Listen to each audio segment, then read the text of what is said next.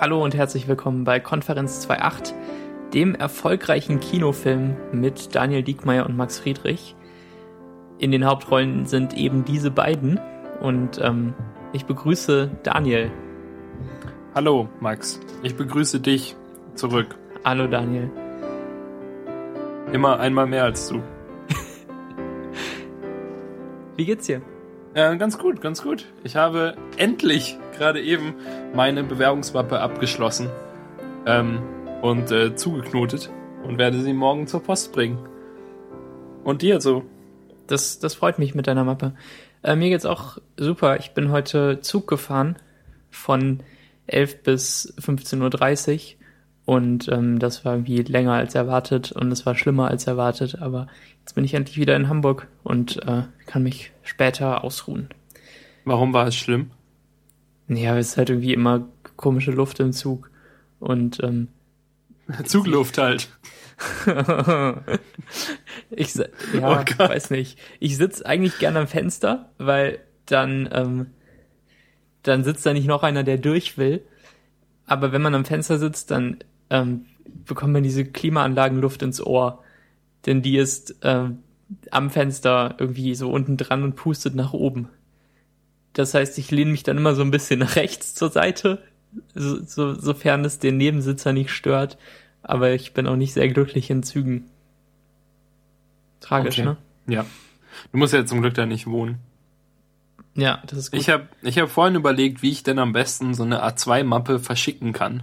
Also klar mit, mit DHL irgendwie, aber halt, ähm, wo ich sie reinmache, denn ich will sie ja nicht, nicht ungeschützt verschicken. Mhm. Also habe ich kurz im, im, Internet geguckt und ich meine, klar, es gibt so A2 äh, Paketboxen irgendwie so, die, die halt so Kartonumschläge sind für A2-Sachen. Und ich wusste jetzt aber nicht, ob ähm, DHL sowas auch im Laden rumliegen hat, dass man sie, ähm, dass man sie da direkt kaufen kann. Also habe ich gedacht, rufe ich doch mal bei meiner lokalen Poststelle an. Aber man kann nicht lokal bei Poststellen anrufen. Man kann, also zumindest nicht meiner Recherche zufolge, sondern kann es nur bei DHL direkt anrufen. Also rief ich bei DHL direkt an und niemand ging ans Telefon, sondern es kam nur diese absolut furchtbare Warteschleifenmusik. Die, die ist ganz komisch. Hast du die, kennst du die? Nee, zum Glück nicht wenn man bei DRL normal anruft, dann ähm, kommt erst so eine Bandansage, was man will, und dann muss man irgendeine Zahl drücken. Und äh, bei mir war es halt ein Inlandsversand, also drücke ich die drei. Und dann äh, kommt diese komische, diese komische Warteschleifenmusik, die so irgend so ein Bassding ist, das so ein bisschen nach Südsee klingt. Und dann sprechen irgendwie Leute in tausend verschiedenen Sprachen ähm, irgendwelche Sätze, irgendwie so, wir sind gleich für sie da uh, wait a minute, we are uh, here for you soon, bla bla bla. Und dann noch auf total komischen Sprachen, die man nicht versteht. Und dann kommt so eine Fanfare.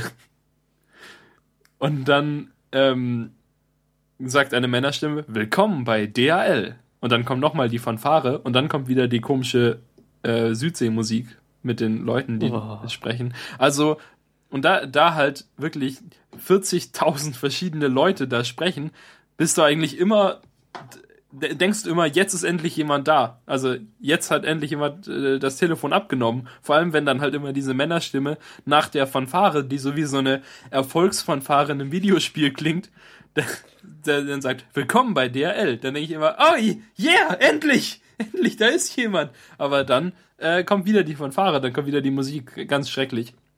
Hm. Und dann ist mir eingefallen, dass ich ja mein, meine Mappe mit DRL Express verschicken will. Also habe ich bei DHL Express angerufen und eigentlich praktisch DHL Express ist, glaube ich, nicht so viel schneller wie das normale DHL. Das Express steht wahrscheinlich einfach für die äh, für den Kundenservice, weil da geht nämlich sofort jemand ans Telefon und der konnte mir dann auch ganz schnell die Frage beantworten, ob DHL solche Versandtaschen da hat. Die Antwort ist ja. Das Witzige ist aber, dass mein mein Sachbearbeiter dort ähm, ein nuschelnder Hamburger war der, der sie, sich die ganze Zeit versprochen hat und der alles irgendwie fünfmal gesagt hat und dann, ähm, ja, eigentlich hat er meine Frage sofort beantworten können und dann hat er seine Antwort noch zehnmal wiederholt. Und dann bin ich ihn endlich losgeworden. Ja, das hm. sind die besten Service-Mitarbeiter. Viel Sprechzeit haben die. Und äh, ja, weiß nicht, danach hasst man sich gegenseitig. Ich weiß nicht, er war, also er war schon nett. Ich bin ihm jetzt nicht direkt böse. Aber ich, ich finde das total nervig, wenn Leute alles mehrfach sagen. Ich finde das ja schon bei zweimal nervig. Ja, es ist schon nervig, aber ich wollte ihn, ich wollte jetzt auch, ich hätte auch einfach so auflegen können, aber ich mhm. fand, er hat mir eigentlich so, so schnell am, also anfangs so schnell weitergeholfen. Ja. Ähm, dass ich das unfreundlich fand, aber weiß nicht. Perfekt ist es nicht. Vor allem, weil das schon das dritte Mal war, dass ich erst bei der DHL angerufen habe und mir dann eingefallen ist, dass ich ja bei DHL Express anrufen kann.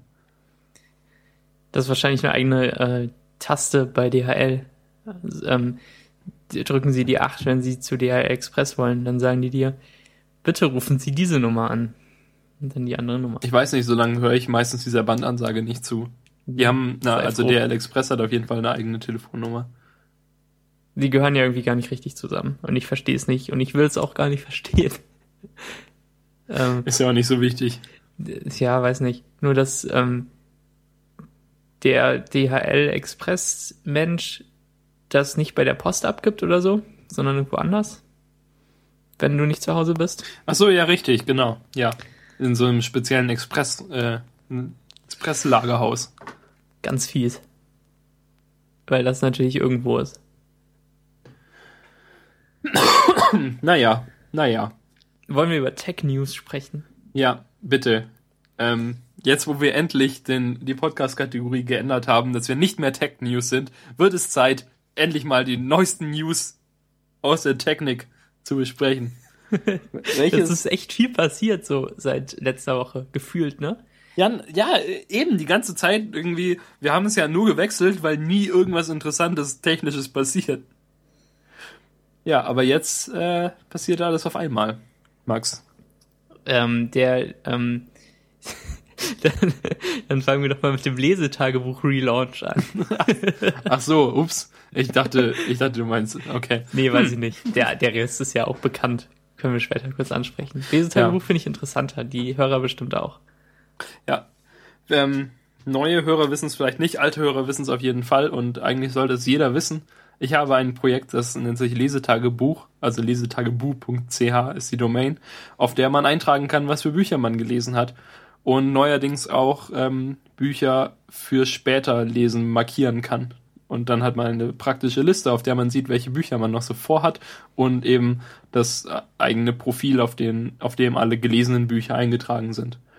Und davon, äh, da, davon ist äh, vorgestern, ja, am Montag, das äh, neueste Update. Die Version, die große Version 2.0 online gegangen. Mit unheimlich vielen tollen neuen Features. Moment, ich habe eine Liste geschrieben. Hm. Dumm die dumm. Eben das neue Design, neues Logo, eigene Seiten, per, also Permalink-Seiten für Bücher. Einträge können bearbeitet werden. Das war vorher nicht möglich, weil ich es nicht programmiert habe. ja, es gibt putzige kleine Bücherchen auf Profilseiten. Ähm, eben diese Späterlesenliste. Und ähm, ich habe etwas erfunden, was es, was vorher auch schon an verschiedenen Stellen gab. Und zwar äh, heißen sie bei mir im Code Interaction Buttons die immer unter jedem, unter jeder Box eines Buches äh, oder eines Eintrags dabei sind, rechts unten. Gibt es halt irgendwie so kleine Boxen, kleine Buttons, mit denen man Aktionen vollführen kann, zum Beispiel halt den, ähm, den Eintrag löschen oder den Eintrag bearbeiten oder ein Buch als gelesen markieren oder auf äh, Amazon danach suchen oder so. Ja, die sind neu. Eine tolle 404-Seite, die Max und eine Plüschrobbe enthält. Äh, Sehr sehenswert. Ja, sehr sehenswert. Und ähm, genau, noch verschiedene andere Sachen, die verbessert wurden. Und alles ist jetzt viel schöner, viel besser und äh, viel toller als in der Version davor. Ja, das würde ich so unterschreiben. Ich habe äh, zumindest die letzten paar Wochen der Entwicklung äh, näher verfolgen können, nachdem du mich in dein GitHub eingeladen hattest. Und äh, ich habe sogar einen Commit gemacht. und irgendwie einen, äh, einen Singular-Plural-Fehler verbessert. Das äh, war kein großer Beitrag dazu. Aber ähm, das hat mir auch viel Spaß gemacht, da zuzusehen, wie das nach und nach größer und besser und ähm, fehlerfreier wurde. Du konntest immer sehen, an welchen Tagen ich irgendwie fünf Sachen committed habe und äh, alle Features durchgerockt habe. Ja, das stimmt. Und ich finde das neue Design total hübsch. Also wirklich. Ähm, diese, diese Boxen sind super und dann eben auf den Bücher Permalink-Seiten ist das dann äh, irgendwie so ein bisschen Pinterest äh, Dings gelayoutet mit ähm, Boxen, die irgendwie so nebeneinander sind und die gleiche Höhe haben am, am Ende. Und das ist sehr, sehr hübsch. Und ähm, hat dich bestimmt viel Zeit gekostet. So alles zusammen. Ja, also das auf jeden Fall. Ich war da jetzt wirklich ja schon relativ lang dran und hatte irgendwie das, das Design ähm, komplett in Sketch gemacht.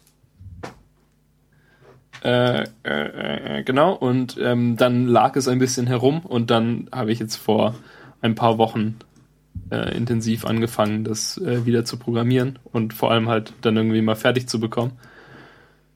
Und jetzt äh, konnte ich es veröffentlichen. Aber ich habe schon wieder viele, also ich habe weiterhin noch äh, einige offene Tickets in meinem GitHub-Ding, die, die, für, für zukünftige Versionen. Also die Entwicklung wird jetzt nicht anhalten, anhalten, sondern hoffentlich weitergehen. Mhm. Ja. Durchweg positives Feedback bekommen, oder? Ja, in der Tat.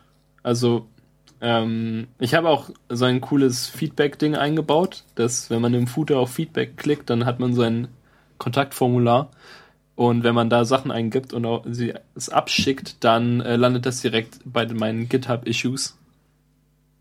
Das habe ich, äh, das ist sehr cool, weil ja, wie ich glaube ich schon mal gesagt habe, ich es sehr, sehr praktisch finde bei Python. Und ich weiß nicht, wie es bei anderen Sachen ist, wie gut man das da auch machen kann. Aber bei Python finde ich es wirklich sehr angenehm, ähm, Zusatzfeatures halt ähm, runterzuladen und zu aktivieren, irgendwie über pip oder über, indem man einfach eine, eine Python-Datei auf den Webserver legt.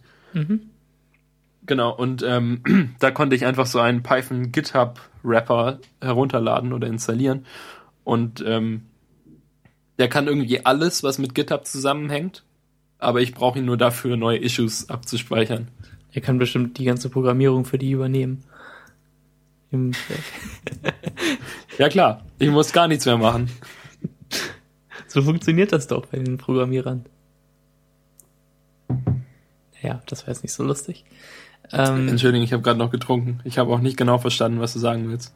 Ja, hm. Quatsch. Hm. Quatsch, Quatsch, Quatsch. ja, also bis jetzt wirklich viel positives Feedback. Bin auch wirklich äh, selbst noch angetan davon. Features, die noch demnächst irgendwie danach gereicht werden, äh, sind ähm, besseres Buchmanagement. Also was für die User nicht so wichtig ist, was aber ja, was ich mir dann in meinen Admin-Bereich so ein bisschen vor allem reinbaue, ähm, dass ich halt zum Beispiel Bücher mergen kann, dass wenn jemand ein Buch anlegt, dass es schon gibt, dass, ähm, dass ich, falls ich das dann bemerke, dass ich dann äh, eben die Bücher mergen kann in ein Buch und dass es dann bei denen, dass das Buch, das dann quasi fehlt, äh, dass es dann auch in der Datenbank überall geändert wird, dass es für die User nicht offensichtlich ist, dass sich da was geändert hat. Sehr ja. gut. Und halt äh, äh, Folgen und, und so. Total social wird es dann. Kann ich meinen Freunden auf Lesetagebuch folgen und sehen, was sie lesen in einem äh, krassen Dashboard-Dings. Ja.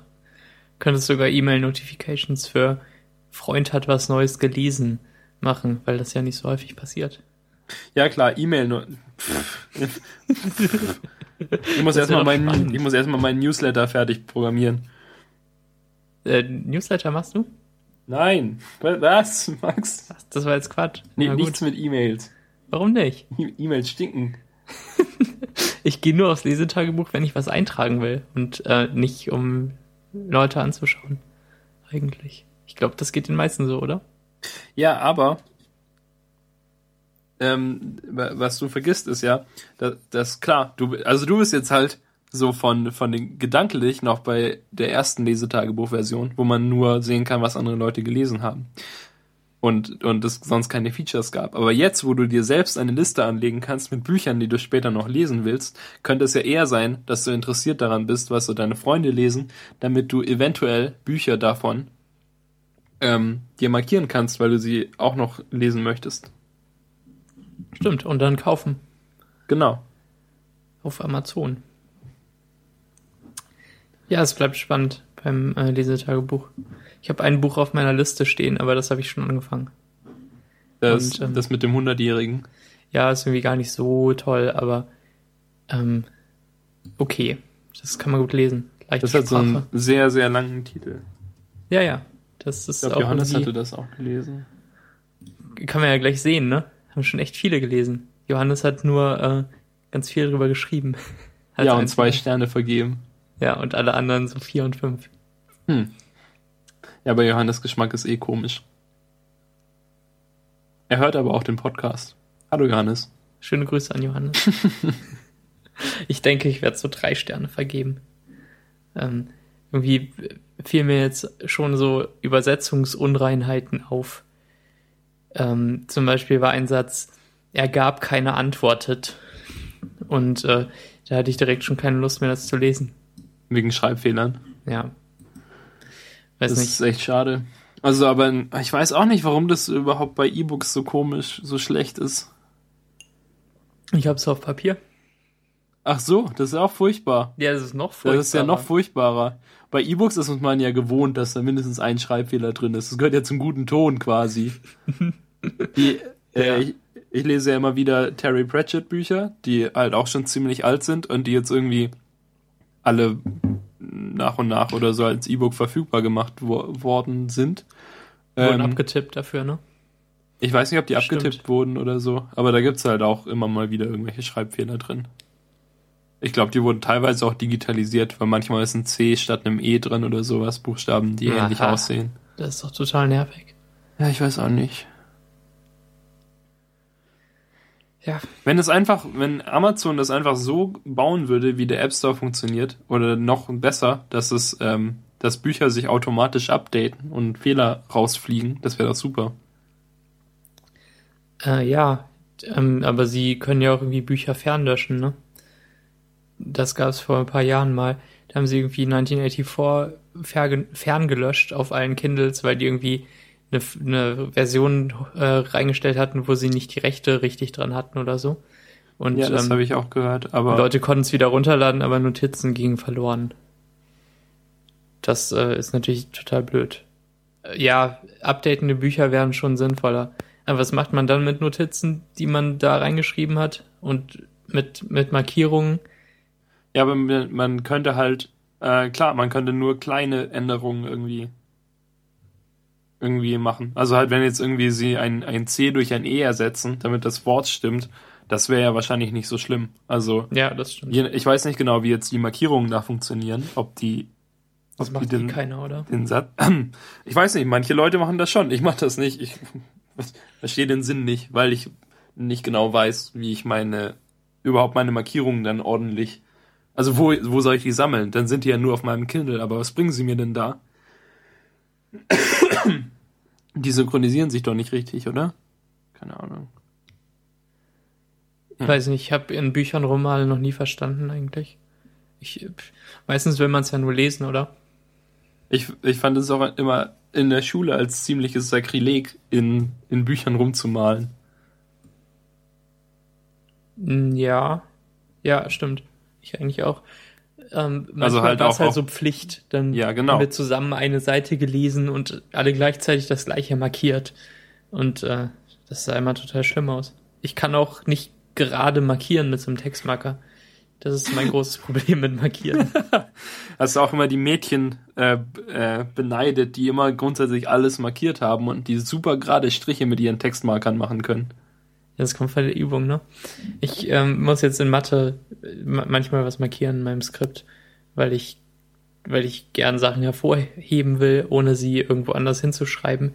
Und das sieht doch immer total schlimm aus. Dann, äh, dann will ich das irgendwie wieder begradigen, die Markierung. Und dann ähm, markiere ich an manchen Stellen halt zu viel. Also so, ähm, wenn man nochmal drüber markiert, dann ist es ja irgendwie dicker und dunkler. Ja, weiß ich nicht. Die, die schlimme Welt des Textmarkierens. Dafür habe ich seit sechs oder sieben Jahren den gleichen Textmarker und er geht einfach nicht leer.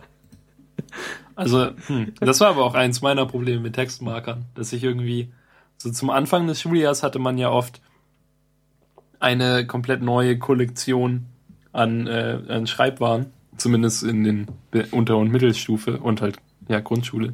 Mhm. Und ähm, so ab Mittelstufe oder so hatte ich, glaube ich, dann Textmarker oder vielleicht schon vorher. Und die habe ich irgendwie auch fast nie gebraucht, aber wenn ich sie mal gebraucht habe, haben sie nicht mehr funktioniert. Da waren sie mal ausgetrocknet oder kaputt oder so. Ernsthaft? Ich habe meinen bestimmten Jahr am Stück nicht benutzt und der geht immer noch. Das ist ein Stabilo Boss, der umgebrandet auf Continental ist. Und der ist orange. Ich habe ein Werbegeschenk von Continental bekommen. Vielen Dank an Continental. Sponsern die die Show. ja. Die, die Reifenhersteller Continental. Genau. Hm. Das war irgendwie so eine, so eine Ausbildungsmesse oder so in der neunten Klasse. Kann das sein? Ja, kann sein. Dann wären es sechs Jahre. Nicht so wichtig. Wollen wir weiter über Tech News reden? Tech News! Tumblr wurde gekauft von Yahoo. Und die Theorie ist, dass Marco Arment jetzt alles verkauft, ähm, woran er noch irgendwas besitzt und dann, ähm, dann kauft er den Nürburgring. Hab ich auf Twitter gelesen. Haben Leute schon nach Instapaper spekuliert und jetzt äh, an Tumblr hat er ja auch echt noch viel Aktien gehalten. Ähm, und die wurden ja, hat er ja auch geschrieben. 1,1 Milliarden Dollar verkauft. Also ein bisschen teurer als Instagram. Ich hätte eigentlich gedacht, dass sie mehr als ein Zehntel mehr wert als Instagram sind. Hm, aber aber ähm, das war ja auch anders, oder? Also Tumblr hat ja eine All-Cash-Acquisition bekommen. Also nur mhm. heute direkt Geld. Und Instagram hat auch die Hälfte in Facebook-Aktien bekommen, die jetzt nur noch die ja, Hälfte stimmt. wert sind. Also hat, hat Instagram ja. ja, irgendwie nur einen, einen deutlich schlechteren Deal bekommen. Genau. Aber an Tumblr waren ja auch mehr Leute beteiligt. Instagram waren irgendwie nur zehn Leute oder so bis zum Ende. Kann das sein? Oder auf jeden Fall total wenig. Ja. Und ähm, Tumblr waren jetzt schon, äh, ja schon ein paar mehr. Auch ähm, in verschiedenen Ländern hatten die ja Angestellte. Ähm, ich hätte aber auch gesagt, dass Tumblr mehr wert ist als, also, ja. also deutlich mehr auch so als Instagram. Aber Instagram wurde doch auch über Preis verkauft, oder? Also über Wert verkauft. Ja, ganz sicher. Ganz sicher irgendwie Facebook hatte halt wahrscheinlich Panik, dass die zu groß werden und dass sich jemand anders die krallt oder so. Und dann äh, legt man scheinbar so viel Geld auf den Tisch. Ähm, jedenfalls hat David Karp dann scheinbar noch selbst einen Blogpost drüber geschrieben, in dem er erklärt hat, äh, warum alles total cool ist. Und dass er sich jetzt keinen Gedanken mehr darum machen muss, wie man das Ganze monetarisiert, sondern dass das andere für ihn machen und dass er sich auf sein Produkt konzentrieren kann und dass alle glücklich werden. Und Marco Arment hat in seinem Blogpost eigentlich nochmal das Gleiche bestätigt. Und äh, das war auch ein, so eine schöne Startup-Erfolgsgeschichte eigentlich, ähm, wie er erklärte, dass halt die ganzen Ideen von David kamen und er nur der Umsetzer war, der ihn dann so ein bisschen auf, auf den richtigen Weg gesteuert hat aber ähm, eigentlich war Tumblr halt das Produkt von David Karp und er hat ihn mit Steve Jobs verglichen, was dann auch irgendwie recht eindrucksvoll war, weil ähm, er nicht mit solchen Vergleichen um sich wirft. Und ähm, ich habe kein flaues Gefühl im Magen bei dieser Akquisition. Wie geht dir das? Ähm, ich auch nicht, in der Tat, weil David Karp darf ja irgendwie für die nächsten vier Jahre auf jeden Fall weiter Tumblr CEO bleiben. Mhm. Und Marco hat ja auch geschrieben, dass es David eigentlich immer genervt hat oder gestört hat und abgelenkt hat, wenn er sich irgendwie um Geld kümmern musste, sondern er wollte halt eigentlich ja Tumblr weiterbringen. Und ähm, da er das jetzt nicht mehr machen muss und auf jeden Fall jetzt vier Jahre noch ähm, schön sein Ding da machen kann und sich endlich auf das konzentrieren kann, er was muss er will. sogar, ne? oder das muss, dann ähm, ich denke, das wird super. Und äh, Yahoo hat ja scheinbar genug Geld. Wenn sie für eine Milliarde ähm, Tumblr kaufen können, dann haben sie auch noch ein bisschen Geld, Tumblr weiterlaufen zu lassen. Ja, also dass es eingestellt wird, ist, glaube ich, nicht die Gefahr. Ähm, die, die Gefahr ist, dass es mit Werbung zugepflastert wird, weil Yahoo halt Werbung macht und damit Geld. Aber ich mache mir nicht ganz so große Sorgen. Ich denke, dass sich da David Carp aber auch gegen wehren wird, wenn sie jetzt wirklich sagen, dass sie mehr Werbung wollen. Genau. Ich denke, also, das wird nicht so einfach. Ja. Irgendjemand hat getwittert, ähm, Yahoo sollte sich in Tumblr umbenennen. Finde ich gar nicht so dumm. Tumblr ist doch der Name mit dem besseren Ruf, oder? ich glaube schon. Yahoo klingt einfach alt und nach 90er Internet. Auch dieses Ausrufezeichen am Ende. Ähm, Immerhin ist es Trademark. Ja, ja jetzt weg. Stimmt. Aber das Ausrufezeichen finde ich auch ziemlich peinlich eigentlich. Ja, das R, Entschuldigung, nicht das Trademark. ja, ja, genau. Ja, ja. Naja, wir wechseln nicht zu Squarespace oder zu WordPress. Erstmal nicht. Das ist einfach, einfach völlig grundlos. WordPress ist immer noch schlimm in unser Dokument. Ja, ich musste nochmal mit WordPress arbeiten. ähm, mein Vater versteht Custom Fields. Finde ich total großartig und bemerkenswert. Äh, wir haben irgendwie so ein Plugin, womit man sich ähm, Custom Field Vorlagen anlegen kann für verschiedene Postarten. Also wir haben ein, eine Postart namens Film und die hat dann so Felder wie Sender, Sendung, ähm, Erstausstrahlung, Autor, Kameramann und so weiter. Und wir haben einen Posttyp namens Sendetermin. Ähm, und der hat halt nur den Termin und den Titel und noch so einen Link. Und ähm, dann kann man halt, wenn man einen, wenn man einen Post auswählt, direkt, äh, wenn man einen neuen Post verfasst, kann man auswählen, welchen dieser Typen man haben will. Und dann trägt man die Metadaten ein und ähm, dann wird so angezeigt, wie man möchte. Das ist gar nicht so dumm. Ja, ja, das ist, äh, glaube ich, ziemlich gut gelöst so. Und es gibt für alles ein WordPress-Plugin, habe ich nochmal gemerkt. Zum Beispiel auch für, man will auf der Startseite weniger Posts als auf allen anderen Artikelseiten. Wie eine Google-Suche und direkt das richtige Plugin gefunden. Ach, direkt ein Plugin? Ja, irgendwie schon, aber ist ja nicht schlimm. Okay, ich dachte, Wenn man, man das würde das irgendwie in den, ins Index reinprogrammieren. War nee, da traue ich mich gar nicht ran. Du bist kein Programmierer. Doch, aber bei WordPress habe ich immer so ein schlechtes Gefühl, wenn ich irgendwas was Hackiges anfange.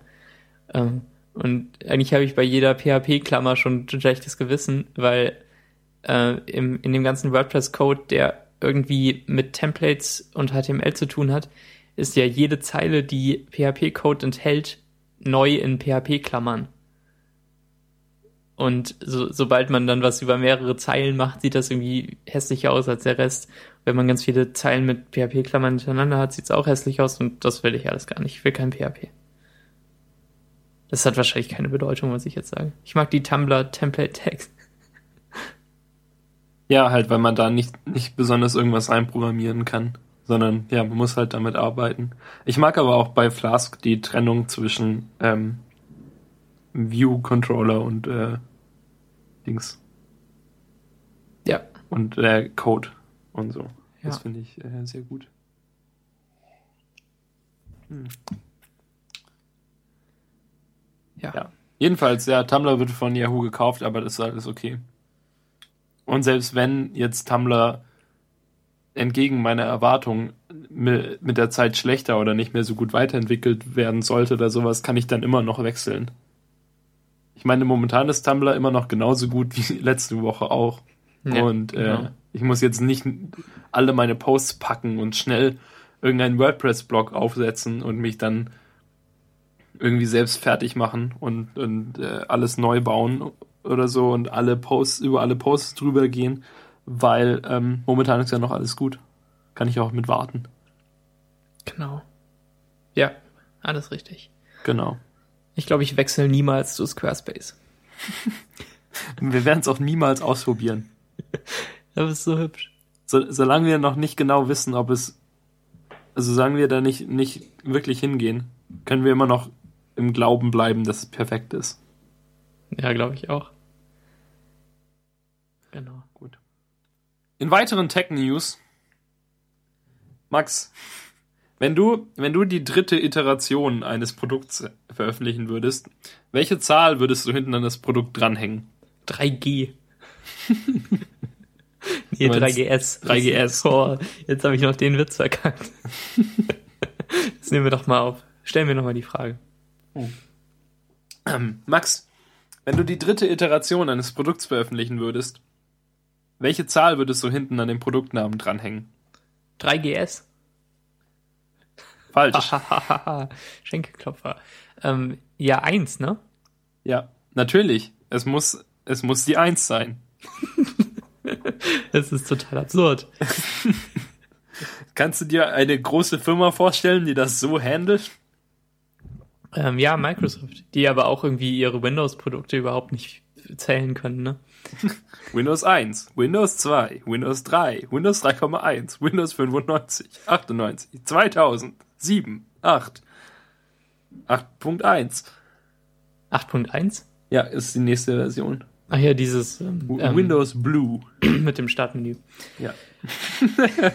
Ach, das Windows mit dem Startmenü. Ist doch so. Ähm, also Xbox One, ähm, ich will keine. Ähm, ich will auch keine. ja. Ich habe mir ähm, eine Viertelstunde von diesem Xbox Reveal äh, Livestream angeschaut und ich fand eigentlich gut, wie die diese drei Leinwände da hatten und ähm, so eine quasi eine Dreifachpräsentation hatten. Das war irgendwie cool. Das war mal was anderes. Ähm, es war total geskriptet, was sie da gesagt haben und ähm, ähm, es, es hatte überhaupt nichts Freies oder Persönliches oder sowas. Es war einfach Vortrag von, von Fakten. Ähm, und dann kam halt irgendwie so Animationen auf der mittleren Präsentation, wo dann die, die Teile irgendwie so auseinandergenommen wurden und ähm, naja, aber das war eigentlich ganz hübsch gemacht.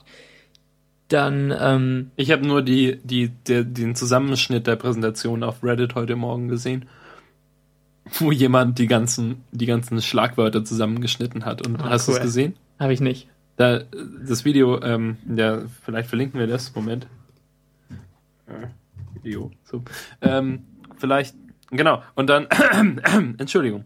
So, äh, das war zusammengeschnitten praktisch die wichtigen Worte, die immer wieder wiederholt wurden während Cloud, des Events. Cloud, Cloud ne, oder nee, so. TV, TV, Television, TV, TV, TV, Sports, Sports, Sports, Sports, Sports, Sports, Call of Duty, Call of Duty, Call of Duty, Call of Duty, Call of Duty. Okay. We, inter we and we introduce in Call of Duty the dog. Call of Duty, Call of Duty, Sports, Sports, Television, Television, Sports in, ja. den, in, den, in der Viertelstunde, die ich gesehen habe, war total viel Cloud-Buzzword-Kram. Äh, und ähm, naja, das, das Wort finde ich auch nervig, aber das ist eine andere Geschichte.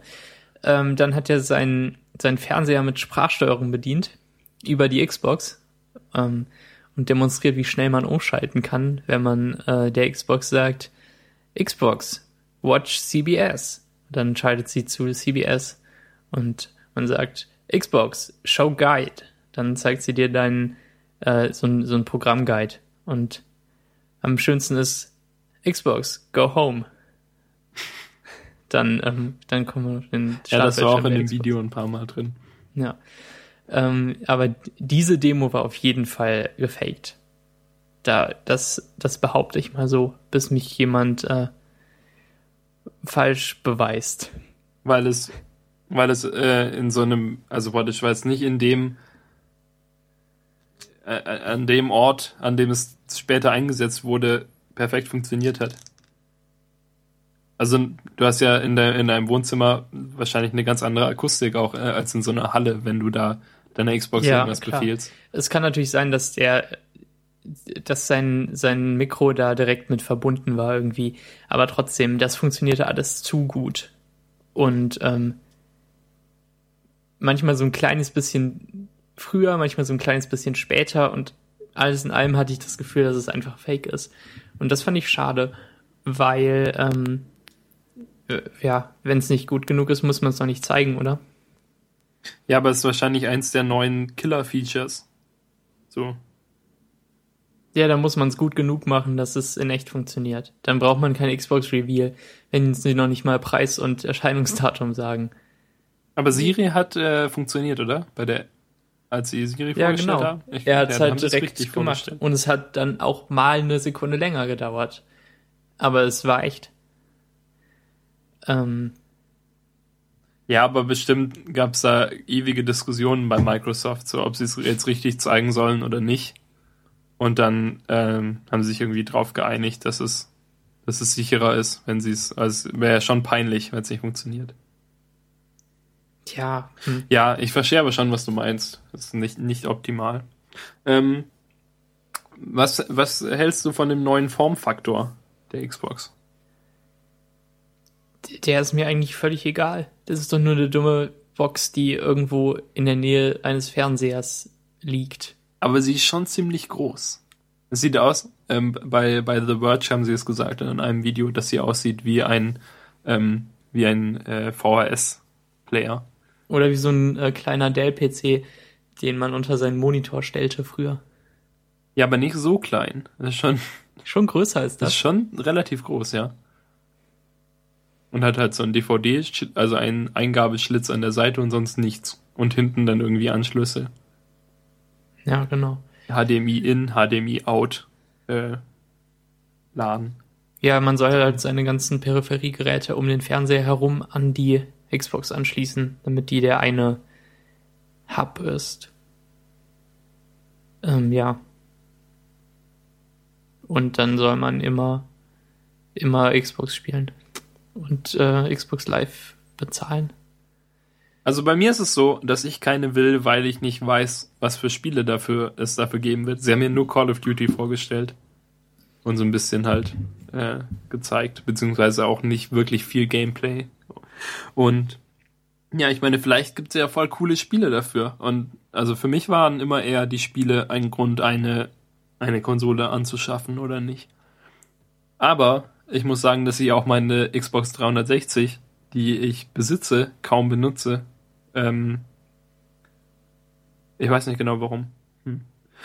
Und mit der, mit der Xbox One ähm, entfernen sie sich ja auch immer, also noch weiter praktisch davon, dass man davon, da, dass man damit einfach mal was spielen kann. Sondern, ja. Es, es soll irgendwie dafür sein, dass du halt dann Fernsehen guckst und Filme darüber irgendwie über Netflix guckst und dann, wenn du ja eh schon, also wenn du jetzt gerade einen Film fertig geguckt hast und du hast Lust, kannst du jetzt auch noch was spielen oder so. Aber es ist schon, glaube ich, relativ aufwendig, es nur anzuschalten und zu einem Spiel hinzugehen. Das merke ich auch bei meiner momentanen Xbox. Weil die will dann immer irgendwelche Software-Updates haben und dann Ja, das haben sie angepriesen bei der Xbox One, dass sie, äh, man, man startet sie halt auch irgendwie mit, äh, mit so einem äh, Sprachkommando und dann gibt's nicht direkt Software-Updates. Die ähm, werden nicht angezeigt dann sofort. Und man kann auch ins Menü, wenn noch welche ausstehen.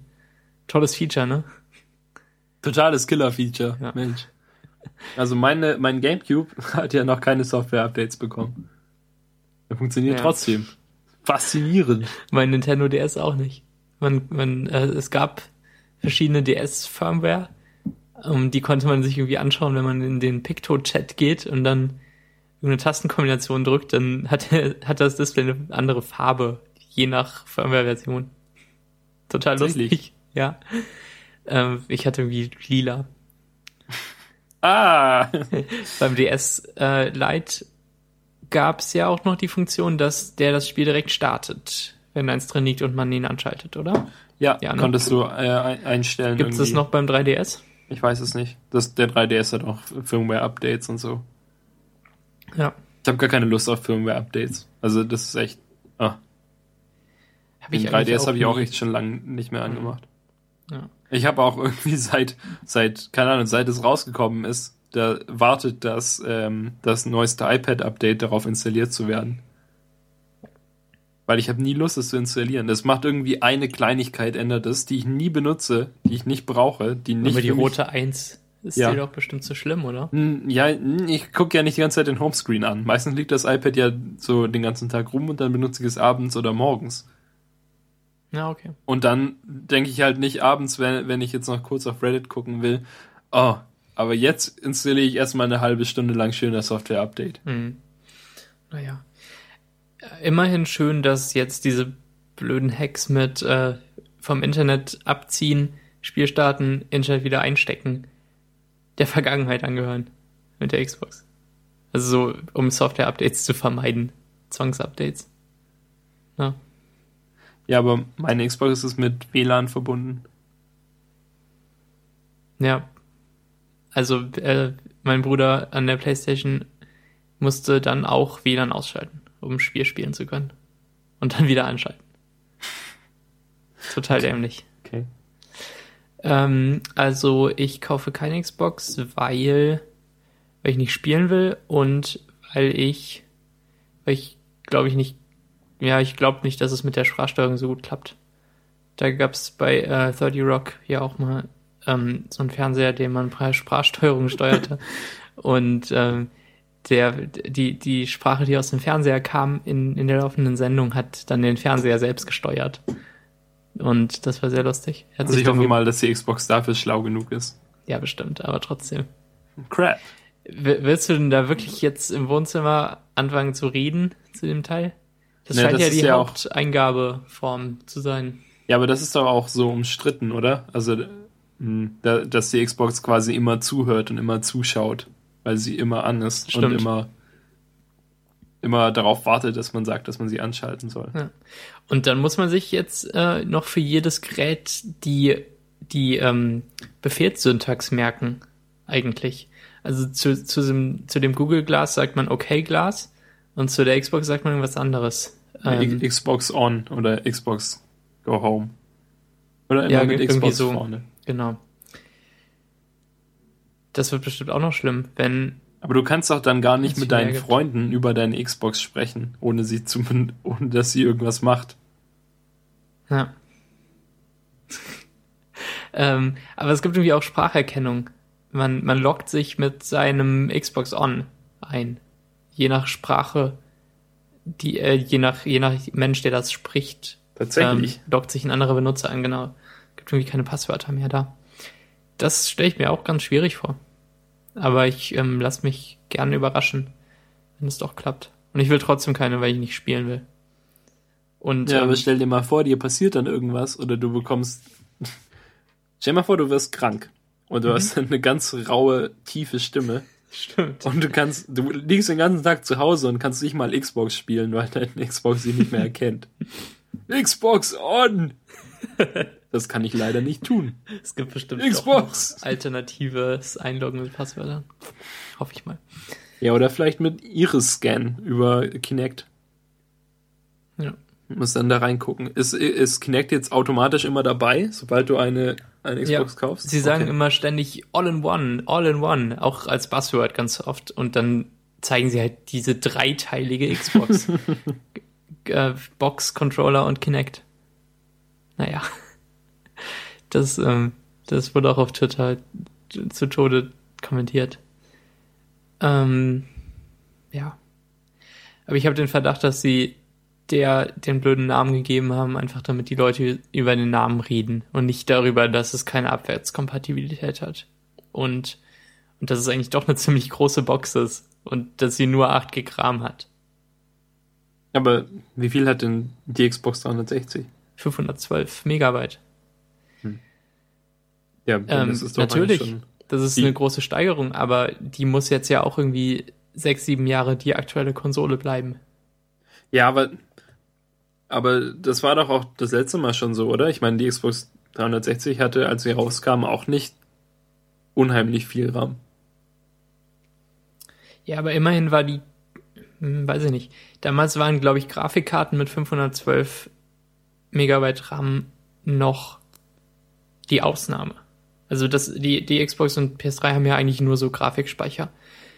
Und ähm, heutzutage ist ja eine Grafikkarte mit 8 GB RAM bestimmt keine Ausnahme mehr, oder? Ich kenne mich überhaupt nicht aus.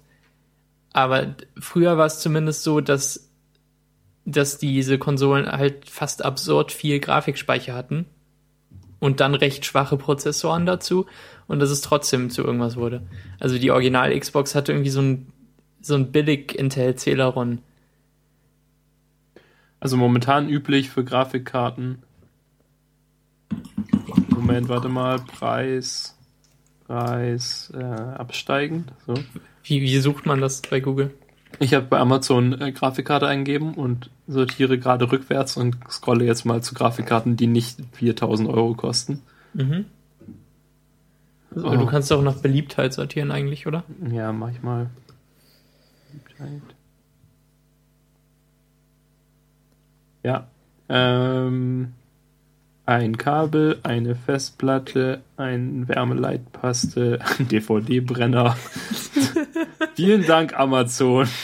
Was? Hier, da, hier, zwei, ja, 40 Euro für ein Gigabyte. Aber 40 ist wenig. 60 Euro für zwei Gigabyte. Man gibt ja schon so 150 aus, oder? Ich weiß nicht, warte mal, äh, Philipp hat auch eine gekauft, oder? Für seinen Rechner. Moment, Knuspermagier, so, scroll, scroll, scroll, scroll. Ganz spannend, liebe Hörer. Oh, da inkrementelle Updates. So FX HD 7950 Black Edition. Hard 3 GB. Kostet 288 Euro. Okay, dann sind 8 GB doch viel. Aber ich weiß gar nicht, ob die komplett Grafikspeicher sind. Nee, ich glaube, das so ist beides, oder? Irgendwas. Ja, wahrscheinlich. Irgendwie das, der Grafik, die Grafikkarte ist auch System on a Chip. Mhm, genau. Und ähm, ich habe auf Reddit gesehen, irgendwie so ein Vergleichsscreenshot von diesem Call of Duty, das da gezeigt wurde und irgendwas anderem. Und irgendwas anderes war auf dem PC viel, viel detailreicher und geiler. Bisher war es ja auch immer so, dass die Konsolen zumindest ganz am Anfang dem PC ebenbürtig oder überlegen waren. Ja, aber ich meine, es sind noch zwei verschiedene Spiele, also. Dann, ja, Call of Duty ist dann halt irgendwie blöd, oder wie? Warum ich weiß nicht, wie das dann so ewig. Das war, keine Ahnung, was, wir haben ja sonst nichts gezeigt. Doch, sie haben FIFA und, und Madden und EA Sports Kram gezeigt, irgendwie so. auch viel zu lang. Und dann habe ich schon ausgeschaltet. Ähm, weil es einfach total langweilig war. Äh, ja, die, die, diese ganzen Entwickler sagen dann auch super Next Generation, neue Engine, so viel möglich, was früher nicht ging, und dann sieht das Spiel halt irgendwie doch gar nicht so viel besser aus. Ja, aber so, so am, ganz am Anfang sind doch auch die, die Spiele noch nicht so hübsch, wie sie dann am Ende werden. Ja, okay, das stimmt auch. Also ich denke, ja, dass wir jetzt nur anhand von den, hier ein, zwei Spielen, ähm, dass wir hier mhm. noch ein mhm. bisschen abwarten, bevor wir ja. die Xbox begraben. Ich will das ist gut, weil sie schon sargförmig ist. hm. Ja. Ich will ja eh nur Casual-Spiele und äh, brauche gar keine Xbox. So. Ja, äh, genau. Da können wir doch vielleicht ein bisschen Follow-upen von letzter Woche, als du ähm, Dots erklärt hast. Dadurch habe ich wieder Dots gespielt und ähm, ja, ich, ich wusste ja bis letzte Woche nicht, dass man vier Punkte auch zu einem, oder halt, dass man auch, auch äh, Punktlinien schließen kann. Und wenn man sie schließt, dann vibriert das iPhone und dann äh, bekommt man mehr Punkte. Und das habe ich dank dir rausgefunden und dann habe ich Dots gespielt und habe jetzt deinen Highscore geschlagen und bin irgendwie neun Punkte vorne. 408 gegen 399. Ziemlich krass. Ähm, ich weiß gar nicht, wie ich das jemals wieder einholen soll. Ja, aber ähm, ich bin ich bin Zweiter in meiner Twitter-Freundesliste und erster ist Sven. Der hat irgendwie 465. Ah, nochmal gesteigert. Krass. Er hat mir irgendwie vor ein paar Tagen gezeigt, dass er mich überholt hat. Und, ja. Ja, schrecklich. Voller such die. Ja, ich finde diese Vibration nervig. Ich spiele das eigentlich mit Ton aus dann. Ich würde es manchmal, also manchmal so äh, würde ich die Vibration auch gerne ausschalten können.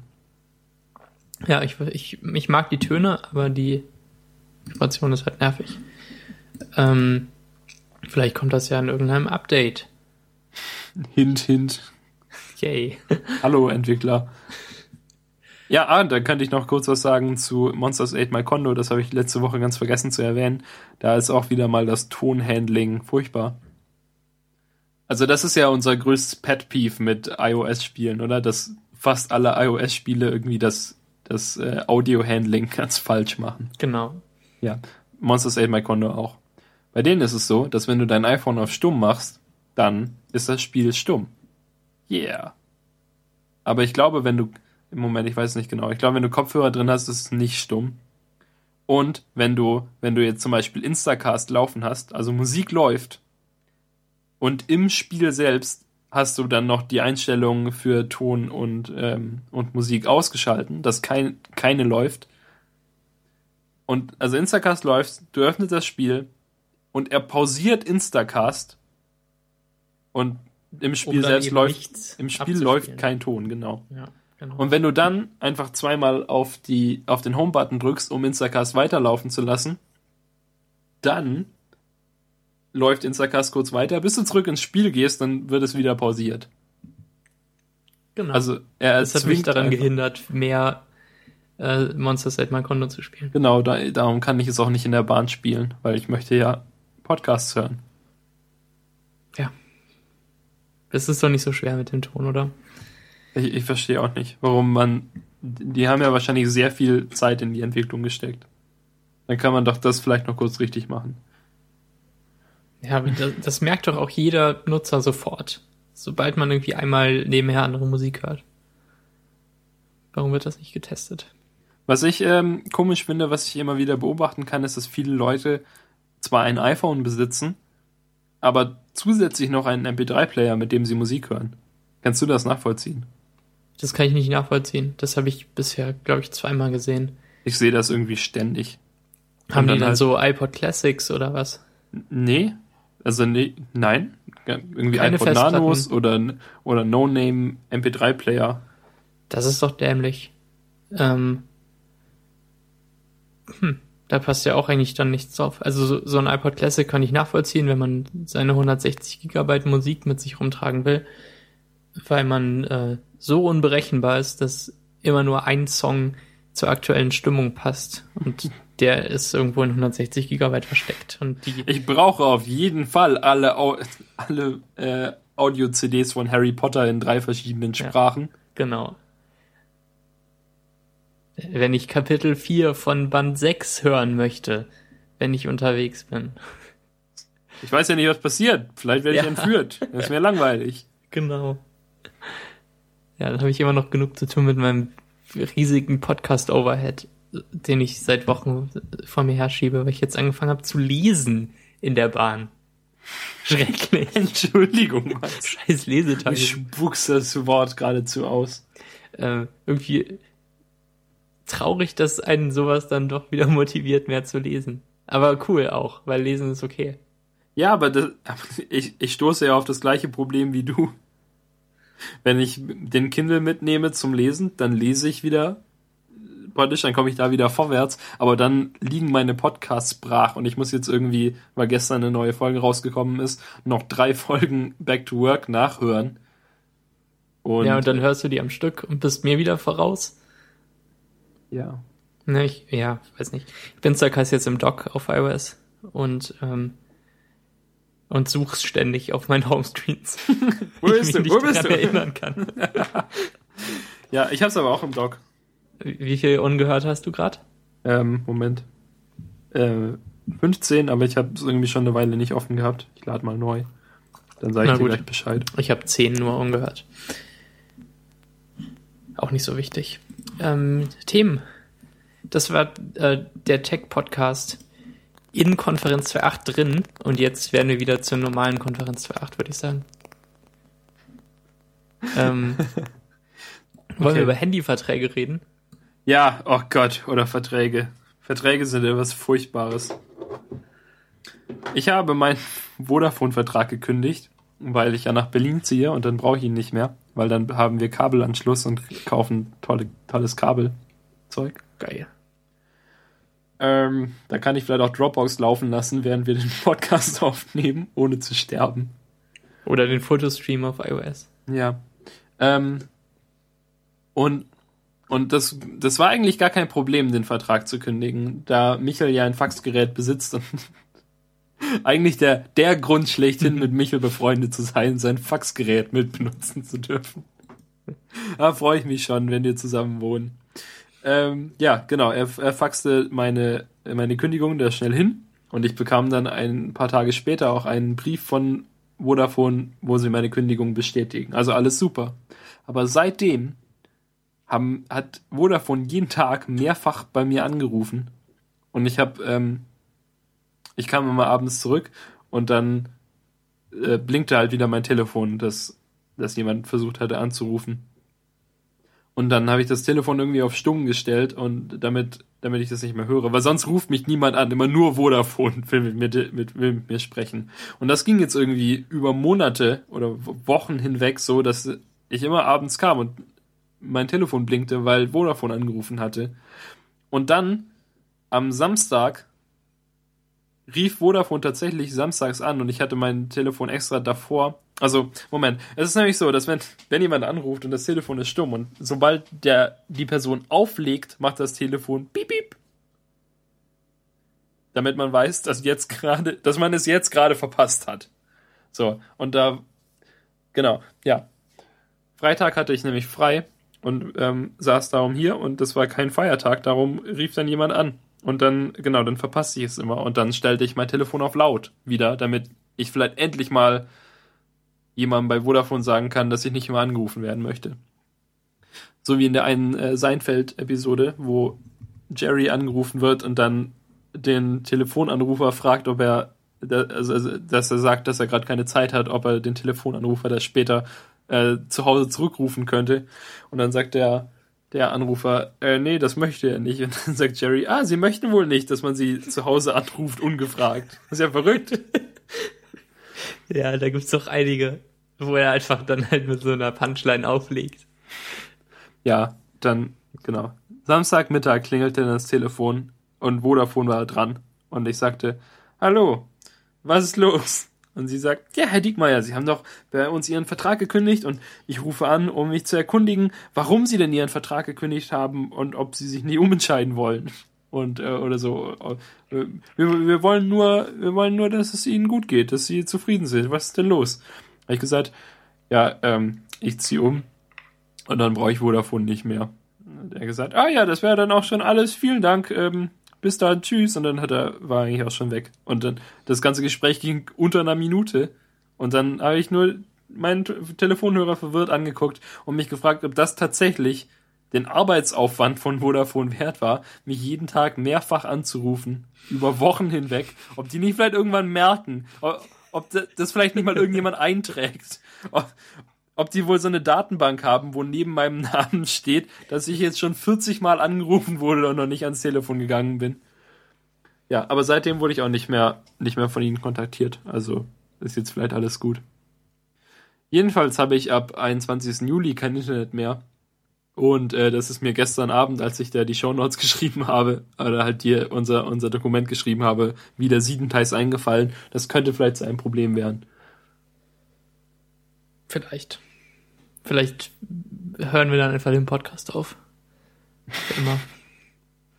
Es, ist schon blöd, weil ja, dann habe ich da kein Internet mehr und dann in, weiß nicht, ab wann ich in Berlin Internet habe, dann könnt, könnten wir in eine, ein Sommerloch fallen. Oder du rufst aus der Agentur an. Hm. Mit Agenturatmosphäre. Alle mal kurz ruhig.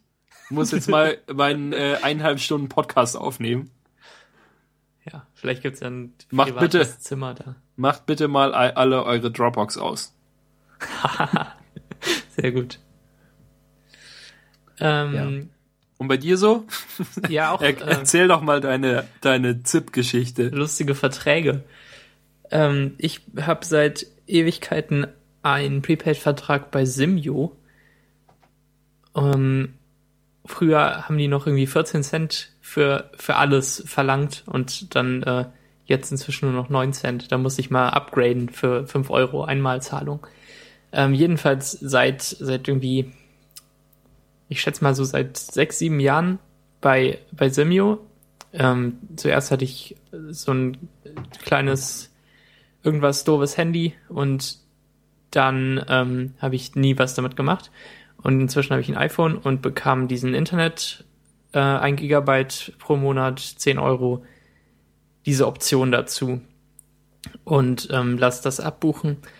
Und ähm, in letzter Zeit hat mich immer mehr das E-Plus-Netz gestört, das Simio ja mitbenutzt. Ähm, vor allem in der U-Bahn und in Zügen, wie zum Beispiel heute, wo ich dann etwas streckenweise überhaupt kein Internet hatte und auch nicht telefonieren konnte, weil ich auch tatsächlich telefonieren wollte. Aber darauf gehe ich nicht näher ein. Ähm, und ich habe ewig mit dem Gedanken gespielt, irgendwann mal in ein vernünftiges Handynetz zu wechseln, also zu, zu Kongstar im D1-Netz. Und ähm, dann habe ich das aufgeschoben, bestimmt so ein Jahr lang. Und mich jetzt vor zwei Monaten, schätze ich mal, äh, dann dazu entschieden, entschieden, das zu tun. Aber ich würde gerne meine Handynummer mitnehmen und behalten, weil die seit immer meine Handynummer ist. Und es ist ja ganz praktisch, wenn man nicht Leuten mitteilen muss, dass man eine neue Handynummer hat. Und wenn man nicht irgendwie die Two-Factor Authentication ändern muss überall, äh, weil man seine Handynummer ändert. Ähm, jedenfalls läuft das so ab, dass man ähm, sich bei Simio eine, ähm, dass man da ein Dokument hinschickt, auf dem steht, dass man zu Kongstar wechseln möchte. Ähm, und das ist dann irgendwie eine Portierungserklärung oder so, irgendwie so heißt das. Und ähm, dann meldet sich man sich bei Kongstar an und ähm, gibt die Nummer ein, die man Simio ja mitgeteilt hat, dass die zu Kongstar wechseln soll und dann ähm, macht Kongstar irgendwie den Rest. Ähm, jedenfalls ist das Standardproblem dabei scheinbar, dass ähm, Verträge auf verschiedene Leute laufen und dass die das irgendwie nicht nachvollziehen können. Denn vor sechs bis sieben Jahren war ich noch nicht 18 und konnte keinen Handyvertrag haben. Deshalb hat mein Vater den für mich gemacht und sein Name steht halt drauf. Und ähm, den aktuellen Balkonster hätte ich gern auf meinen Namen, weil das dann alles einfacher ist. Und ähm, es ja, es gibt ja eigentlich auch gar keinen Grund, dass mein Vater da noch ähm, der, der Mensch im Vertrag sein sollte. Dann haben wir eben Simio schon geschrieben, dass der Vertrag auf einen neuen Namen laufen wird, in dieser Erklärung äh, zur Portierung. Und dann habe ich das Kongstar auch nochmal geschrieben, direkt am Anfang. Und ähm, das reichte nicht. Sie brauchten eine Vollmacht von meinem Vater mit unseren beiden Unterschriften, die erklärte, dass ich den Vertrag übernehmen darf. Und ähm, die haben wir dann geschrieben. Er hat sie unterschrieben und mir das irgendwie als Word-Dokument geschickt und ich sollte noch meine Unterschrift reinpasten und das dann an Semio schicken. Das habe ich dann auch getan als PDF. Und jetzt kommt das eigentlich Lustige, denn am nächsten Tag kam zurück, sehr geehrter Herr Friedrich, wir konnten Ihre PDF-Datei nicht öffnen. Dann habe ich ihnen das gleiche nochmal geschickt, weil ich vielleicht dachte, dass, dass sie irgendwie bei Mail-Server kaputt ging oder verloren oder was auch immer. Jedenfalls konnten sie die wieder nicht öffnen.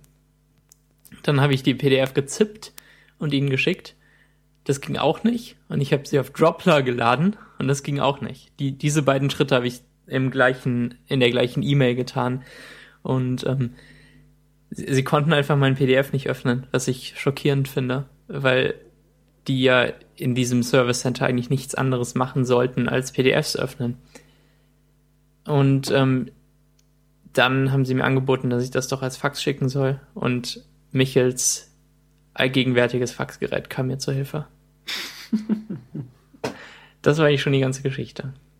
Er sollte vielleicht äh, michelsfaxgerät.de machen, wo man dann einfach Sachen hochladen kann und er, er faxt ja. sie dann. Er hat vermutet, dass äh, dass ich das PDF einfach hätte rastern sollen als JPEG und den schicken, ähm, weil meine Unterschrift, die ich da reingepastet habe in Preview-App, dass die ähm, dann nicht irgendwie über dem PDF schwebt, sondern dass sie halt runtergerastert ist auf der gleichen Ebene und dass es dann gegolten hätte.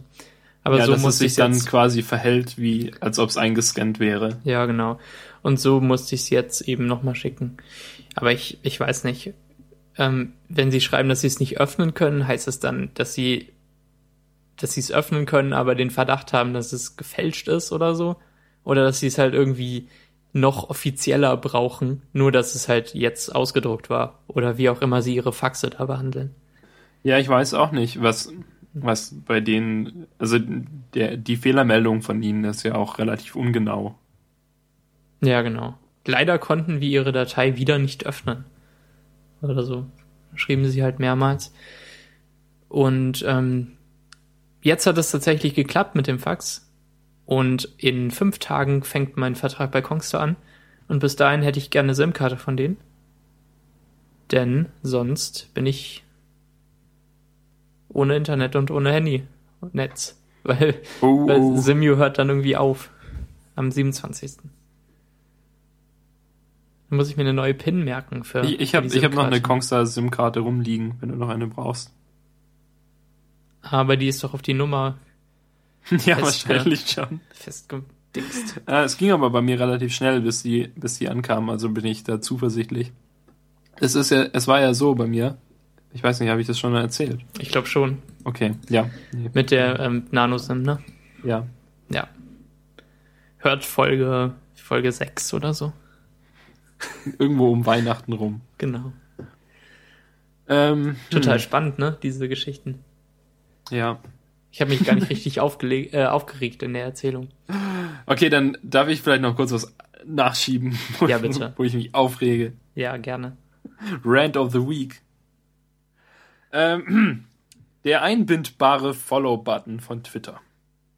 Den benutzen wir ja auch auf konferenz28.de. Äh, da kann man draufklicken und dann folgt man Konferenz28 auf Twitter. Und äh, das kann man quasi, kann man ja für, für alle machen. Und, und so.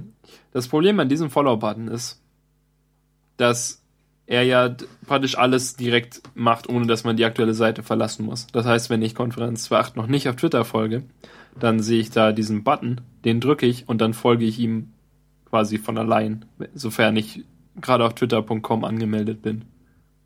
Und das ist ja eigentlich schon cool auf so eine gewisse Weise, weil ja, weil dann alles direkt funktioniert, aber es ist nicht, was ich will, sondern ich hätte einfach gerne, dass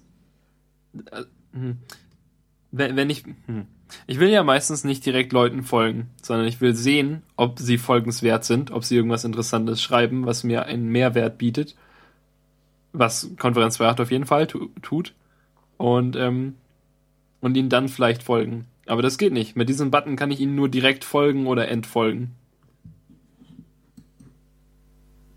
Ja, stimmt. Und das finde ich blöd. Sehe ich auch so. Ich glaube, es gab doch mal so ein Bestätigungsfenster, oder? Hat sich nicht früher so ein Pop-up geöffnet? Also wenn man Moment, warte mal, warte mal. Mal. So. Entfolgst du jetzt dem Ja, ich Konferenz entfolge Account? jetzt mal kurz, um zu gucken. Nee, es öffnet sich inzwischen echt keins mehr. Ich hab's Nee, auch zum, zum Entfolgen öffnet sich ein, ein Fenster. Merkwürdig. Und da stehen dann Also- auch die Tweets drin. Ich will, ich, was ich will, ist halt einfach, dass ich jetzt bei, bei Leuten, die ich nicht kenne, wenn ich bei denen irgendwie auf dem Blog lande oder irg- irgend, irgend sowas, dass ich dann sehe, ob die es überhaupt wert sind, dass man ihnen folgt. Aber je, momentan muss ich dann halt irgendwie das in, in die URL-Bar twitter.com slash Username oder irgendwie in Tweetbot den Usernamen eingeben, um mir die Tweets da anzugucken. Und dann folge ich ihnen auch da. Also für mich bringt dieser Button eigentlich so, wie er momentan existiert, keinen. Mehrwert, weil ich ihn nicht Es gibt benutze. auch so einen ähm, Tweet-Button, ähm, mit dem soll man dann eben eine Reply an einen bestimmten Account twittern. Und der öffnet aber auf jeden Fall noch ein Pop-up. Und da sieht man auch die letzten Tweets von dem. Vielleicht sollten wir unseren Button tauschen. Das ist dann irgendwie so Intent irgendwas Tweet. Wie auch immer dieser Button heißt. Vielleicht machen wir das. Hm, hm, ja. Vorhin waren die Buttons auch irgendwie in einer komischen Reihenfolge und dann habe ich Max beschuldigt, die Reihenfolge vertauscht zu haben, aber er war es nicht. Und dann nach einem Neuladen waren dann unsere vier Buttons wieder in der richtigen Reihenfolge. Verrückt. Diese Die Buttons, sind eh bescheuert. die sind so komisch. Die Wenn man die sehen alle nebeneinander unterschiedlich haben aus. möchte. Ja, genau. Die sind zum einen verschieden hoch. Irgendwie Tweet ist flacher als Like oder so. Oder andersrum. Ähm, und dann haben die iFrames noch verschiedene Offsets irgendwie. Und ich musste mal, als ich Facebook und Twitter nebeneinander haben wollte, den einen um vier Pixel verschieben. Noch in der Höhe. Total nervig. Also ja, und der, der Instacast-Button hat auch eine vorgeschriebene Breite, also der geht relativ weit nach rechts, Mhm. glaube ich. Ja, ja, ja, tut er. Ja, um halt für die Maximalbreite irgendwie 999 oder so wahrscheinlich oder 1000 irgendwas, keine Ahnung, um da dafür bereit zu sein. Ja, Buttons. Warum macht nicht einer mal so ein so ein ähm, überall benutzbaren Interaktionsbutton fürs Web, wo auch Twitter und Facebook mitmachen? Wäre das nicht schön? Ein Button-Standard. Da müssen wir mal der, den W3C-Leuten vorschlagen. Ja, stimmt. Stimmt. Es Und wäre dann einfach ja. nur das Element irgendwie äh, Social Button Mhm. und dann Site ähm, gleich twitter.com. genau und Intent gleich Follow oder so. dann ja und äh, genau und dann gibt's halt muss man es halt serverseitig bei Twitter müssen die das so lösen, dass dann die entsprechenden Sachen antworten Ja, und halt auch die Icons ausgeliefert werden und, und so. genau. Ja, das wäre Wäre das schön. nicht schön? Wäre das nicht schön? Ja, das Web. Ja, das war's. Das war's. Das war eine überraschend schnelle Folge. Stimmt. Das rauschte geradezu nur so vorbei. Dann, ähm, dann laufen jetzt gerade die Credits am Ende dieses Kinofilms. Dumm, die dumm. Vielleicht Musik. gibt's ja nachher noch eine Szene, eine geheime Szene. Die heißt Meta 28, 28. Nach Iron Man kam, kam auch noch eine Szene, ne? Hast du Ja, gesehen? ja, ich habe extra gewartet. Bei den Marvel-Filmen Ja, ist es eigentlich immer so. Genau. Ja, hat mich auch sehr gefreut. Fand das sehr lustig am Ende. Ähm, Moment, was haben sie gemacht? Reden wir gleich, ne? Äh, Nicht spoilern. Nicht spoilern. Nicht spoilern. Ähm, gute Nacht, Hörer. Schlaft gut. träumt was Schönes. Bis bald. Ähm, nächste Woche dann Konferenz für 8 Reloaded. Äh, irgendwas. Äh, halt der, der Sequel hierzu. Ne? Ja. Bis bald. Twitter und Facebook und so. Tschüss. ja. Tschüss.